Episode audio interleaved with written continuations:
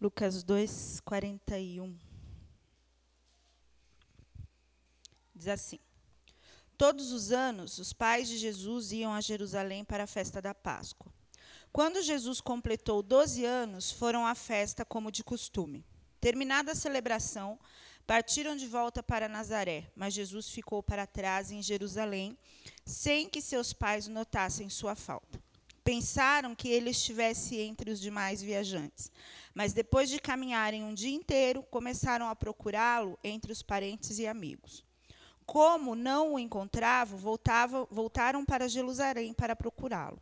Por fim, depois de três dias, acharam Jesus no templo, sentado entre os mestres da lei, ouvindo-os e fazendo perguntas. Todos que o ouviam se admiravam de seu entendimento e de suas respostas. Quando viram, seus pais ficaram perplexos. Sua mãe lhe disse: Filho, por que você fez isso conosco? Seu pai e eu estávamos aflitos, procurando você por toda parte. Mas por que me procuravam? perguntou ele. Não sabiam que eu devia estar na casa do meu pai? Não entenderam, porém, o que ele quis dizer. Então voltou com os pais para Nazaré e lhes era obediente. Sua mãe guardava todas essas coisas no coração. Jesus crescia em sabedoria, em estatura e no favor de Deus e das pessoas. Amém? Feche seus olhos. Vamos calmar nosso coração em oração. Hoje é dia de banquete, hoje é dia de reflexão. É dia de perdão, de reconciliação, de arrependimento de misericórdia de Deus para conosco. Vamos aproveitar esse tempo para adorar ao Senhor, agradecer por estarmos aqui, o privilégio da comunhão, o privilégio do partir do pão. Pai, graças te damos nessa manhã. Nós queremos, nesse período de oração, te agradecer, Pai, por estarmos aqui, te adorar na beleza da sua santidade, sabendo quanto o Senhor é poderoso. Podíamos estar em qualquer outro lugar, mas como Davi não existe lugar melhor para estar do que aqui. Perseverando, Senhor, perseverando no teu corpo. Nós sabemos que o Senhor está aqui e sabemos que o Senhor fala conosco. Nós te amamos, Jesus. Amamos a tua presença. Amamos porque o Senhor é misericordioso e tem olhado para nós com infinita misericórdia. Queremos acalmar nosso coração nesta manhã, te pedindo perdão. Vai ser um dia agitado, vai ser um dia de decisões, e nós entregamos tudo isso nas suas mãos, sabendo que qualquer um, Pai, que chegar ao poder, chega pela tua vontade, porque o Senhor tem o domínio de todas as coisas. Nós queremos, Pai, que nessa manhã, tudo aquilo que nos deixa ansiosos, cansados, temerosos, nós lançamos, Senhor, aos teus pés. Lançamos sobre ti toda a nossa ansiedade. E pedimos que o Senhor mostre-nos, Pai, cada momento em que o Senhor cuida de nós. Que seja visível esta manhã, que seja visível o cuidado de Deus conosco, pelo teu amor, pela tua sabedoria. Colocamos, Senhor, tudo aquilo, Pai, que tem nos atrapalhado de vivenciar uma vida plena contigo. Nós estamos diante da mesa. Vamos partir o pão com os nossos irmãos. E nessa manhã o Senhor é o pão do céu para nós. O Senhor é o pão da vida. O Senhor nos trouxe até aqui por misericórdia. O Senhor nos trouxe até aqui porque Deus nos amou de tal maneira que te entregou em sacrifício e nessa manhã nós relembramos isso. Nós fazemos memória do teu sacrifício, que é muito importante para nós, em todo o tempo. Amém. Graças a Deus. Eu, a gente acabou de sair de Sucote, que foi muito bom. Pecado da gula praticado com sucesso, depois do culto. E a gente está lendo aqui sobre Jesus ainda criança, e seus pais indo para a festa da Páscoa. Né? Jesus já com 12 anos. Eu acredito aqui que também dá uma. Como se fala? Se remete à idade dos 12 anos, porque Jesus estava entrando naquela fase que o judeu faz o bar mitzvah. E fala claramente da data, quantos anos Jesus estava. E eles vão para a Páscoa. Né, o judeu, como o Átila falou da última vez, tinham três festas fixas e eles tinham que estar em Jerusalém nessas três festas. Só que todas essas três festas, elas se remetem a Jesus. Lá no Velho Testamento, sempre está apontando. Aliás, todo novo o Velho Testamento aponta para Jesus. Né? Mas essas três festas, elas apontam de fato, elas querem contar a história de Jesus. E a Páscoa é essa. Né? Jesus vai com os pais para a Páscoa, só que eles vêm embora. E não, é, não se ligam que Jesus ficou lá em Jerusalém. Né? E Jesus continuou lá por três dias e muito tempo depois eu não eu sentiria a falta do meu filho um minuto depois você está andando no calçadão você olha para trás e fala cadê o fulano? Roubaram roubaram está morto. Você pensa um monte de coisa. Mas um dia depois de caminhada José e Maria se dão conta que Jesus não está com eles. Aí eles voltam. Aliás, procuram entre os parentes, entre os amigos, e depois voltam para Jerusalém. E três dias depois eles encontram a criança no templo. Como eu disse para vocês, toda festa judaica aponta para Jesus. E Páscoa, naquela época, era para lembrar que eles foram livres da escravidão. E que o anjo da morte não matou os seus. Mas para nós a Páscoa é diferente. A Páscoa se remete à salvação, não à libertação. Toda vez que a gente fala de Páscoa, a gente lembra do sacrifício de Cristo em favor da nossa vida. Em favor de estarmos aqui essa manhã de frente para a mesa. E eu fiquei pensando sobre José e Maria e sobre nós. Todos nós estamos em guerra. Todos nós. Ou nós estamos em guerra contra o mundo, ou em guerra contra o diabo, ou em guerra contra o pecado. Todos os dias. E a Bíblia diz que naquele tempo, eles pressupunham que Jesus estava ou com os amigos ou com os parentes. Eu fico pensando na nossa caminhada e a gente indo fazer o ritual, indo para a nossa Páscoa e esquecendo o cordeiro em casa. Como que você vai para a festa de Páscoa e esquece o cordeiro?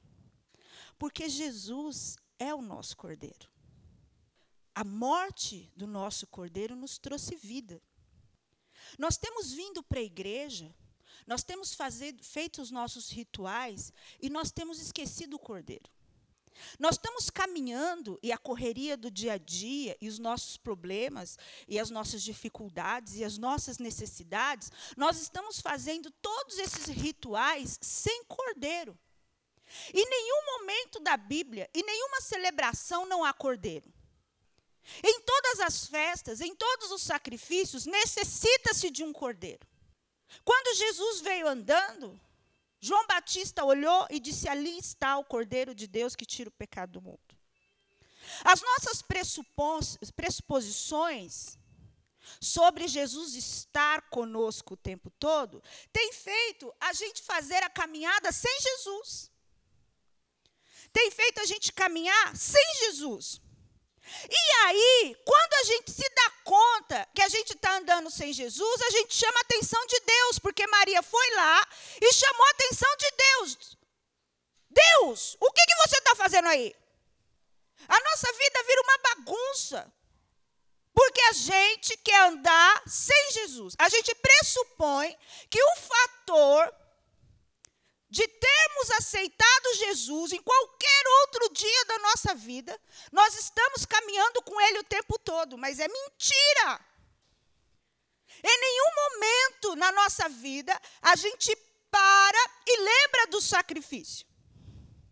E lembra do cordeiro. O cordeiro que se sacrificou porque Deus nos amou. Deus é bom. Jesus é sacrifício, mas Deus é bom. E nós estamos continuando a caminhada todos os dias. E aí, O dia mal vem, como diz Efésios, o dia mal. Qual é o dia mal? O dia mal é aquele dia que você perde o controle de tudo. Você perdeu o controle da sua vida, das suas finanças, do seu casamento, da sua saúde. Esse é o dia mal. Só que você está fazendo todos os rituais sem o sacrifício do cordeiro. E quando o dia mal vem, você se remete a quem te acompanha. Quando o dia mal vem, você mostra do que você está revestido, e a Bíblia diz que você tem que se revestir das armaduras de Deus, que significa caráter. Leia e releia Efésios 6 e você vai ver que Paulo está falando do seu caráter. Ele não está falando do poder de Deus. Ele está falando que o único dispositivo de segurança que você tem contra o dia mal é o seu caráter. É quem você é. É quem você diz que é. E é quem você diz que serve. A caminhada com Jesus é muito interessante, porque existem duas situações na Bíblia que falam de caminhar com Jesus. Uma é Maria e José largando o filho para trás. E outra são os dois de Emaús. Os caras andaram com Jesus o dia inteiro e não reconheceram Jesus. Pior do que andar com Jesus e não reconhecer é começar a andar e deixá-lo para trás. E achar que a nossa vida se remete a pressuposições de quem é Jesus e que ele está. Durante muito tempo, a religiosidade me toma. Porque eu achava que perguntas banais não eram para ser feitas para Jesus. Eu podia resolver. E a minha vida virou uma bagunça. Porque quando o dia mal vinha, eu tinha respostas carnais para coisas que são do espírito. A pergunta de o que fazer, como fazer e quando fazer, ela tem que ser feita diariamente na caminhada do sacrifício com Jesus. Só que a gente não quer ser espiritual, né? A gente não quer que as pessoas olhem para a gente como se a gente fosse de outro mundo. E aí a nossa vida vai se tornando essa bagunça, porque a gente acorda de manhã e a gente só pensa em agradecer. Mas pedir direção mesmo a gente não pede. Porque se parte da nossa vida, vou falar por mim, eu tivesse lembrado do cordeiro, hoje eu estaria com uma vida muito boa, obrigada. Eu não teria 90% dos problemas que eu tenho. Porque na caminhada, eu segui o ritual e a liturgia mas esqueci que em todo ritual precisa ter o sacrifício do cordeiro. O cordeiro morreu, o cordeiro ressuscitou, para que nós estivéssemos aqui. Ele obedeceu, diz a Bíblia, até morte de cruz, para que nós não nos perdêssemos. O problema é que a gente se lembra sempre do que a gente precisa, mas a gente nunca se lembra do que Cristo fez por nós para estarmos aqui. A Bíblia diz que ele se despojou, que ele se desfez de tudo o que ele era, e ele era Deus, para que nós estivéssemos aqui. E nós não somos gratos. E você diz: Eu sou grato, porque eu faço os meus rituais. Mas Maria e José foi fazer o ritual e largou o cordeiro no meio do caminho. Você tem é que todos os dias se lembrar do sacrifício. Antes de qualquer decisão a tomar na sua vida, você tem que orar. Eu achava que não precisava perguntar se eu podia comprar.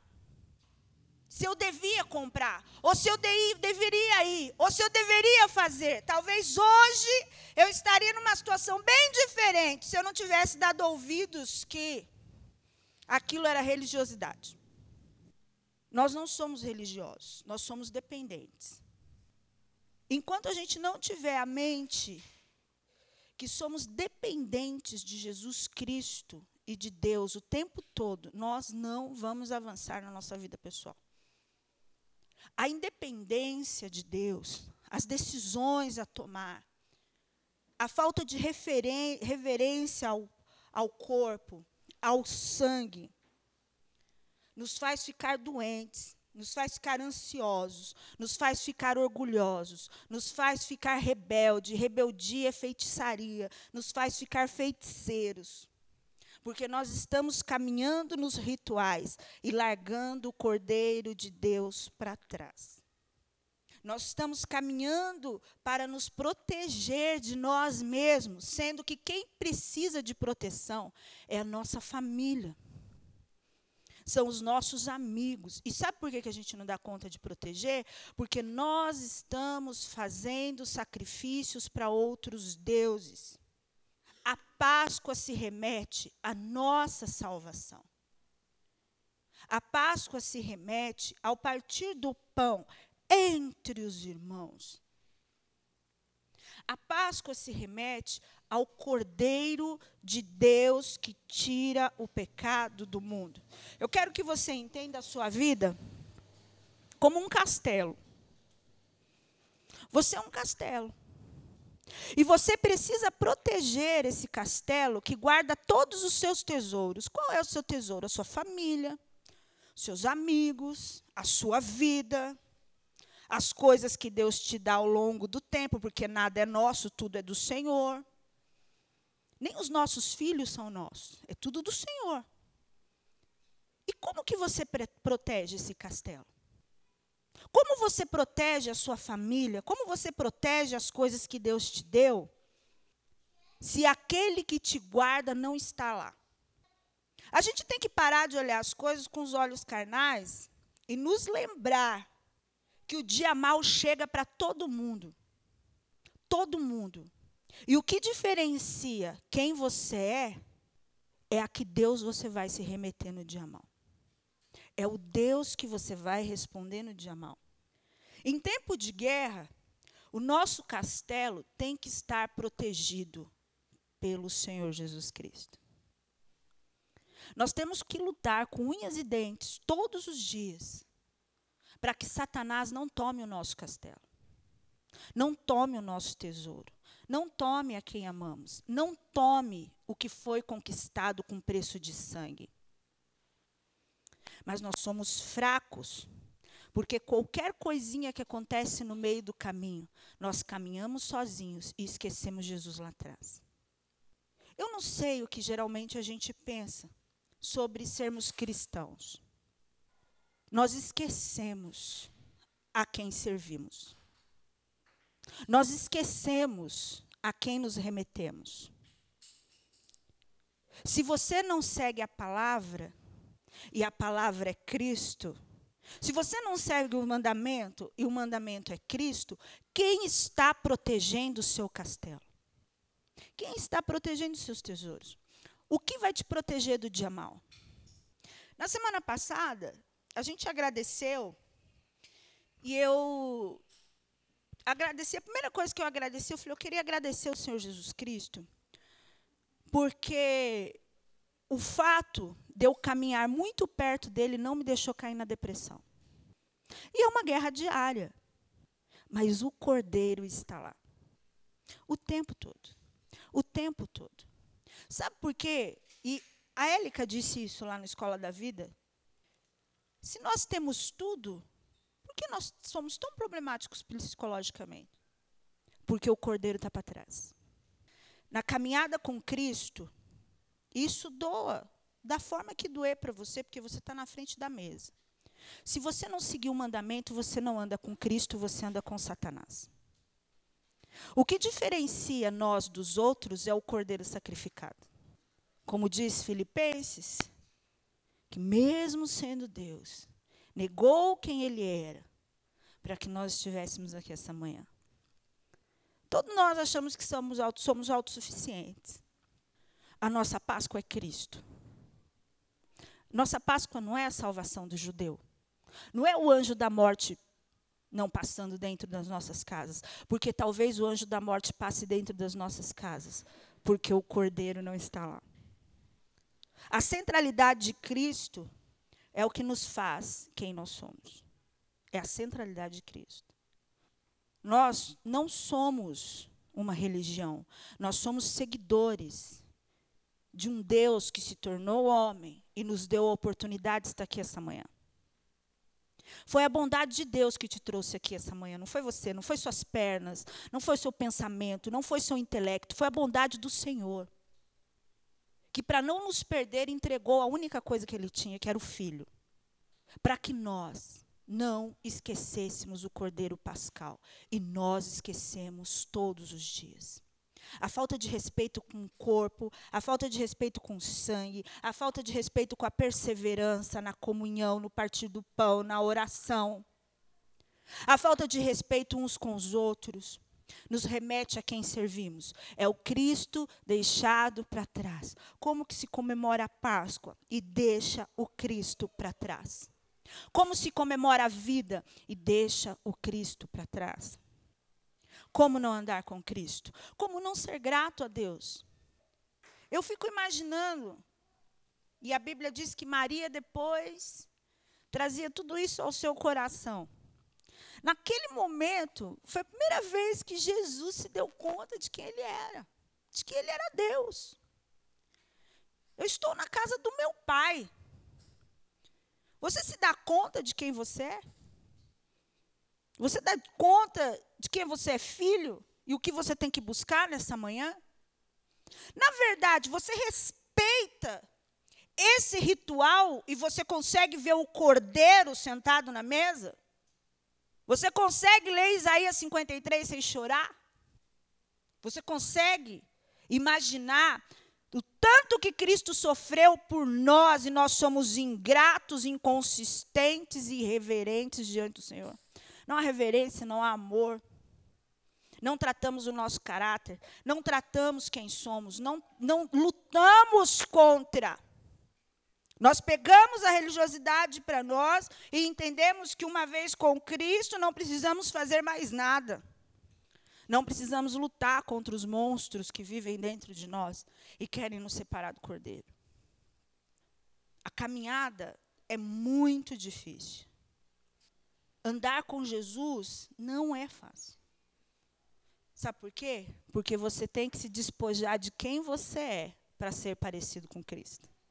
Não é fácil ser independente de Deus. Não é fácil a cada passo que você der, você se reverenciar e perguntar: eu posso. Porque nós temos dentro de nós o espírito de Satanás. Nós temos dentro de nós o orgulho, a feitiçaria, de querer andar com as nossas próprias pernas, sendo que a Bíblia diz que quando você aceita Cristo, não vive mais você, mas Cristo vive em você. Mas como a gente não sabe quem é Cristo, a gente não sabe a quem se remeter. A gente não sabe se reverenciar. Nós temos que descobrir primeiro quem é Cristo para nós, o que, que ele fez por mim. Se não fosse Cristo em minha vida hoje, quem eu seria? Aonde estaria? Ou talvez, se Deus não tivesse misericórdia de mim, não tivesse enviado o seu filho, quem seria eu hoje? Que tipo de pessoa seria eu? Ou Satanás já tinha me matado, ou Deus já tinha me fulminado. Sem Cristo, no Velho Testamento, onde você estaria hoje? Correndo atrás do bezerro de ouro, ou ao pé do monte. Lembra que eu disse para vocês? Pior do que andar com Cristo e não reconhecer, é uma vez reconhecê-lo e resolver não andar com ele. A Bíblia é muito clara quanto a isso. Sabe o que falta? Falta Jesus, de fato. Falta ele ser o centro da nossa vida. Falta ele ser o centro das nossas decisões. Nós largamos Jesus lá atrás porque a gente entendeu a parte que nos interessava. Ele me salvou, amém. Mas a parte que interessa a ele, a gente não entende. A gente não quer se sacrificar. A gente não quer sacrificar quem somos, o que temos, para onde vamos. Porque Jesus e Deus entende, não entende nada. Se entendesse, a Bíblia não condenava.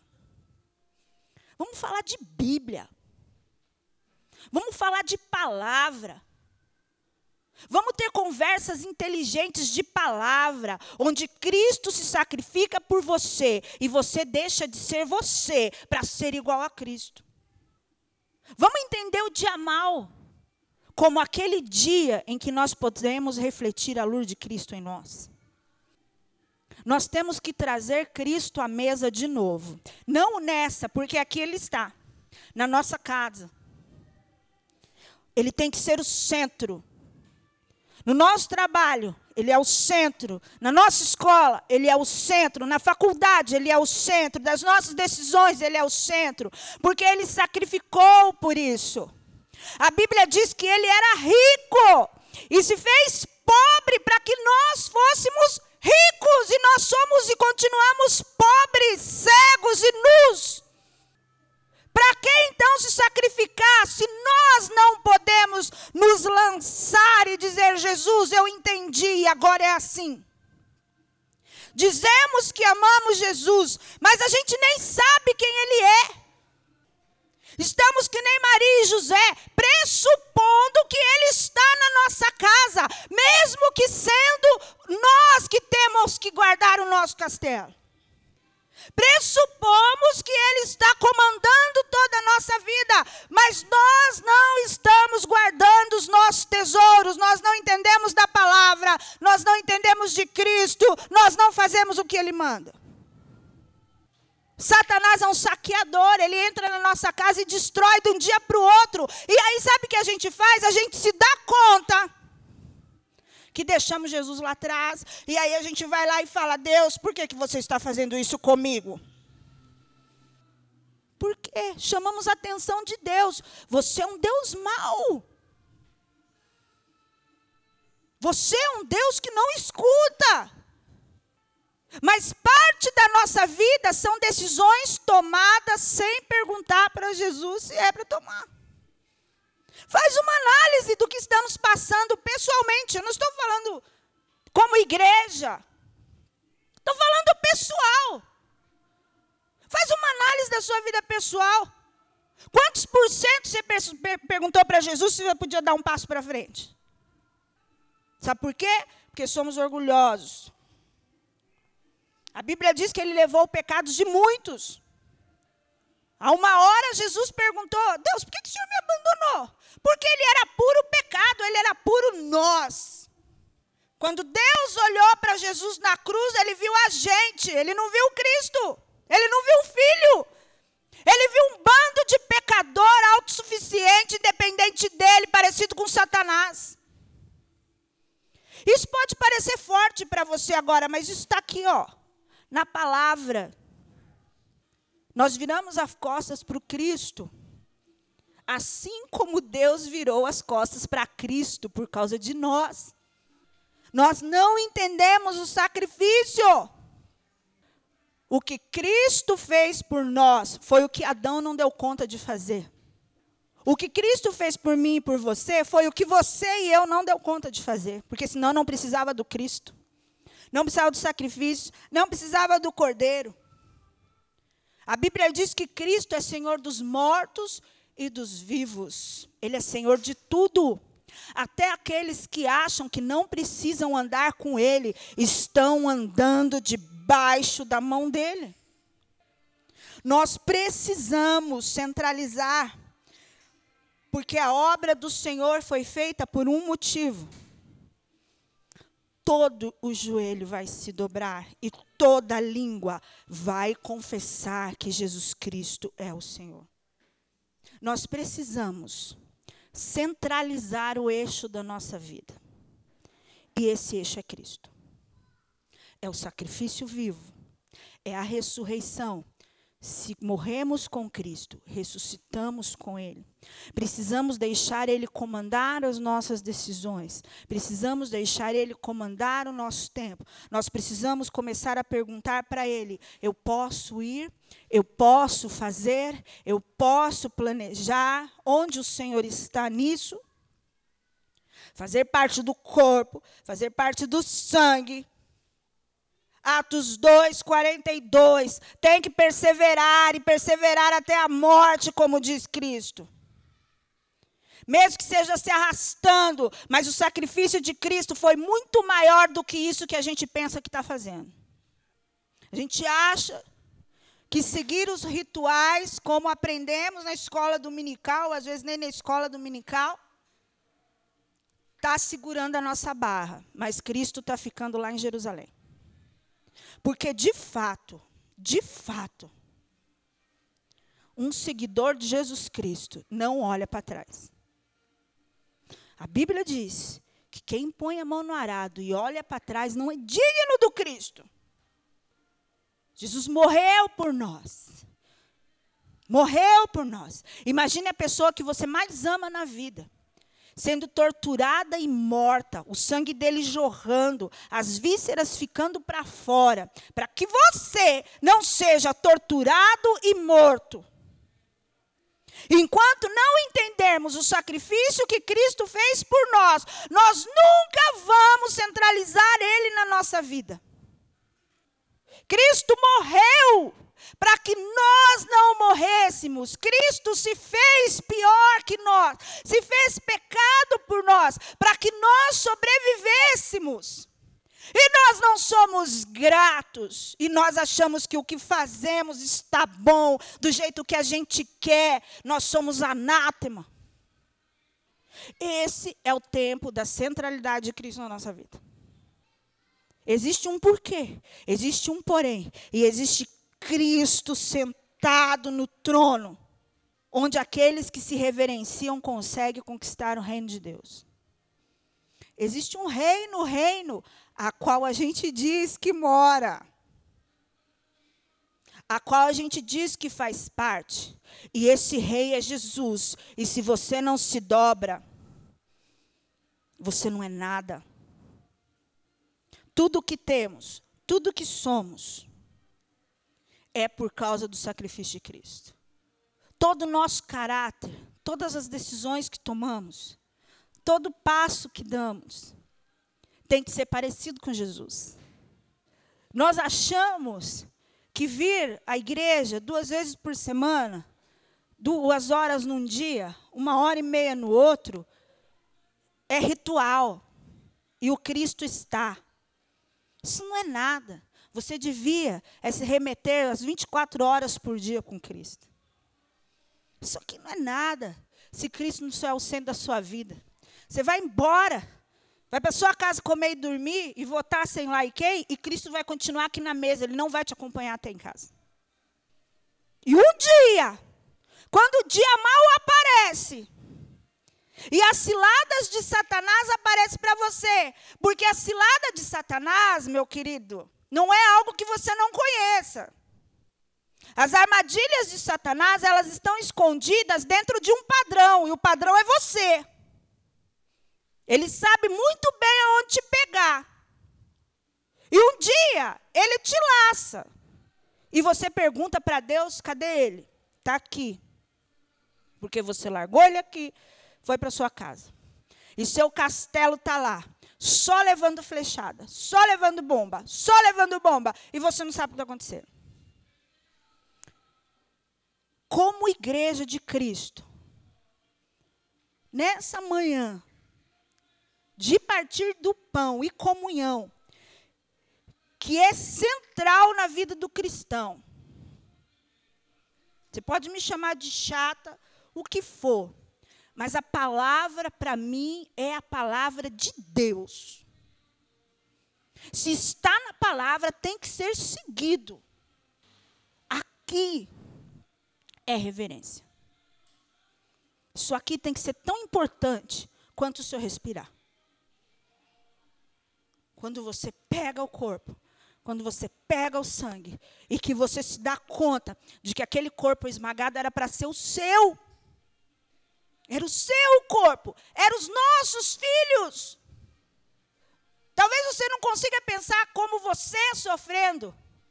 Mas imagine alguém que você ama sendo retalhado, cuspido, humilhado, xingado o tempo todo, para que você pudesse viver. Talvez você se dê conta do quanto Jesus tem ficado para trás da nossa vida.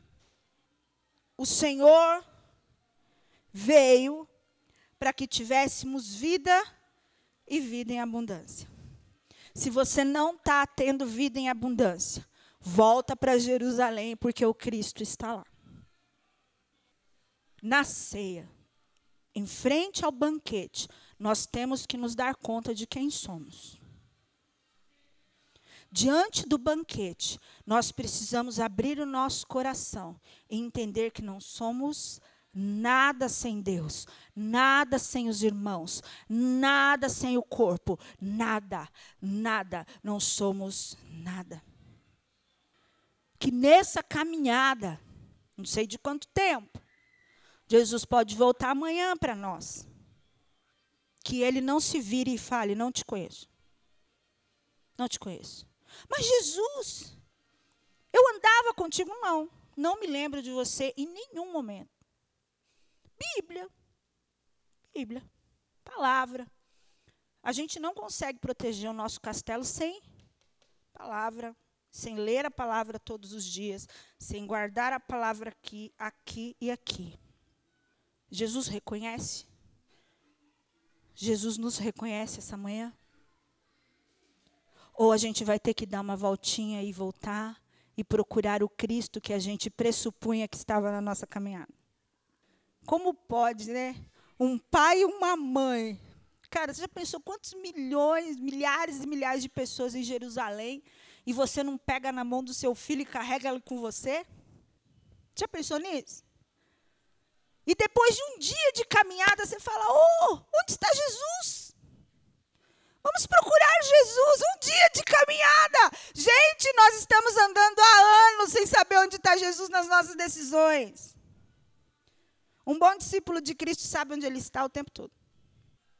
O que nós precisamos é fazer o que Jesus fez, ser humildes até a morte. A gente tem que matar quem nós somos, o que pensamos, de como pensamos, onde aprendemos as heresias todas que aprendemos e falar: Jesus, eu te encontrei. Diante da mesa do Senhor, eu quero que você saiba que esse ritual é santo. Porque é Cristo que está aqui. São seu corpo esmagado e suas mãos furadas. Eu não quero terminar o meu ministério achando que Cristo estava do meu lado e eu deixei ele lá atrás. Cristo é o centro. Deus é misericordioso. Deus é Pai. Mas Deus só nos olha porque Ele vê Cristo primeiro. Deus é bom, porque Ele mandou Cristo para não nos matar. Um dia Deus olhou e falou: Não vou matar esse povo. Vou dar mais uma chance para ele. E a gente falha miseravelmente em seguir Jesus. Miseravelmente. Nós nunca perguntamos o que Jesus faria a gente pressupõe que Jesus está com os amigos, está com os parentes, ou até está lá sentado no sofá de casa. Mas isso é só uma pressuposição, porque o nosso caráter demonstra outra coisa. Então, para proteger o nosso castelo, a nossa casa, a nossa família, das ciladas de Satanás, é Cristo que tem que estar na frente. É Cristo que é o general. É Cristo que dá as ordens. Cristo fala com você através da palavra, através das orações, através da vida do irmão. É mentira que você não está sendo discipulado para isso. É mentira que Deus não está te direcionando. É mentira. É o diabo atacando o seu castelo, atacando os seus tesouros. É o diabo atacando a sua vida. E você pressupondo que Cristo está lá. Quero que você saia de Jerusalém com seu Cristo debaixo do braço. Cristo é a nossa Páscoa. Não estamos falando só de libertação das garras de Faraó ou a nossa Páscoa, onde Cristo nos tirou da garra de Satanás. Eu estou falando de salvação, onde Cristo nos tirou do inferno e nos transportou para a maravilhosa luz. Cristo tem que ser o centro. Lembre-se do sacrifício. Este é o sacrifício. Lembre-se do sacrifício. Quando você for ministrado na ceia, lembre-se que o sangue era para ser o seu. O corpo era para ser o seu e não dele. Era para ser o nosso, era para ser o nosso sacrifício. E Deus foi lá, se fez sacrifício por nós. E mesmo assim, nós deixamos Ele para trás em 99% das decisões que tomamos. A mesa é para proteção, para arrependimento e para libertação. Essa é a manhã de libertação. Esse ritual, quando o corpo e o sangue entra dentro de você, é para libertação. Diz Tiago que até cura as doenças. Por quê? Porque você se dá conta que é o sangue do cordeiro derramado na cruz.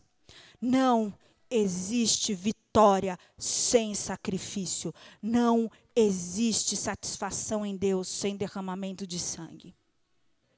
Cristo se sacrificou por você e por mim. Pela nossa família.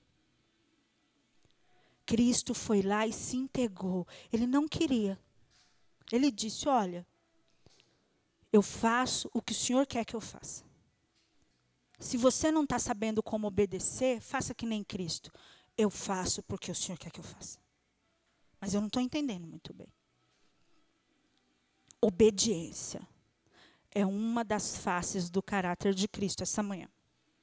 Feche seus olhos. Antes da ministração da ceia, para que você possa fazer uma análise do seu ritual, né? Você gosta tanto de ritual, você gosta tanto de dizer que ama Jesus e ama o Senhor e que Ele está andando com você, eu quero que você analise se realmente você entende o sacrifício. Diz a palavra assim: Apesar disso, foram as nossas enfermidades que ele tomou sobre si, e foram as nossas doenças que pesaram sobre ele. Pensamos que seu sofrimento era castigo de Deus, castigo por sua culpa. Mas ele foi ferido por causa da nossa rebeldia e esmagado por causa de nossos pecados. Sofreu o castigo para que fôssemos restaurados e recebeu açoites para que fôssemos curados. Todos nós nos desviamos como ovelhas, deixamos os caminhos de Deus para seguir os nossos caminhos. E, no entanto, o Senhor fez cair sobre ele os pecados de todos nós. Ele foi humilhado e oprimido, mas não disse uma só palavra. Foi levado como cordeiro para o matadouro. Como ovelha muda diante, muda diante dos tosquiadores, não abriu a boca. Condenado injustamente, foi levado embora. Ninguém se importou de ele morrer sem deixar descendentes, de sua vida ser cortada no meio do caminho. Mas ele foi ferido mortalmente por causa da rebeldia do meu povo. Deus disse: Eu feri o meu filho por causa da rebeldia de vocês. Ele foi humilhado por causa do nosso pecado. Faça uma reflexão essa manhã, diante da mesa do Senhor. Se quando você for pegar o sangue e o corpo se de fato é sangue e corpo, se não é só pão e vinho. Feche seus olhos.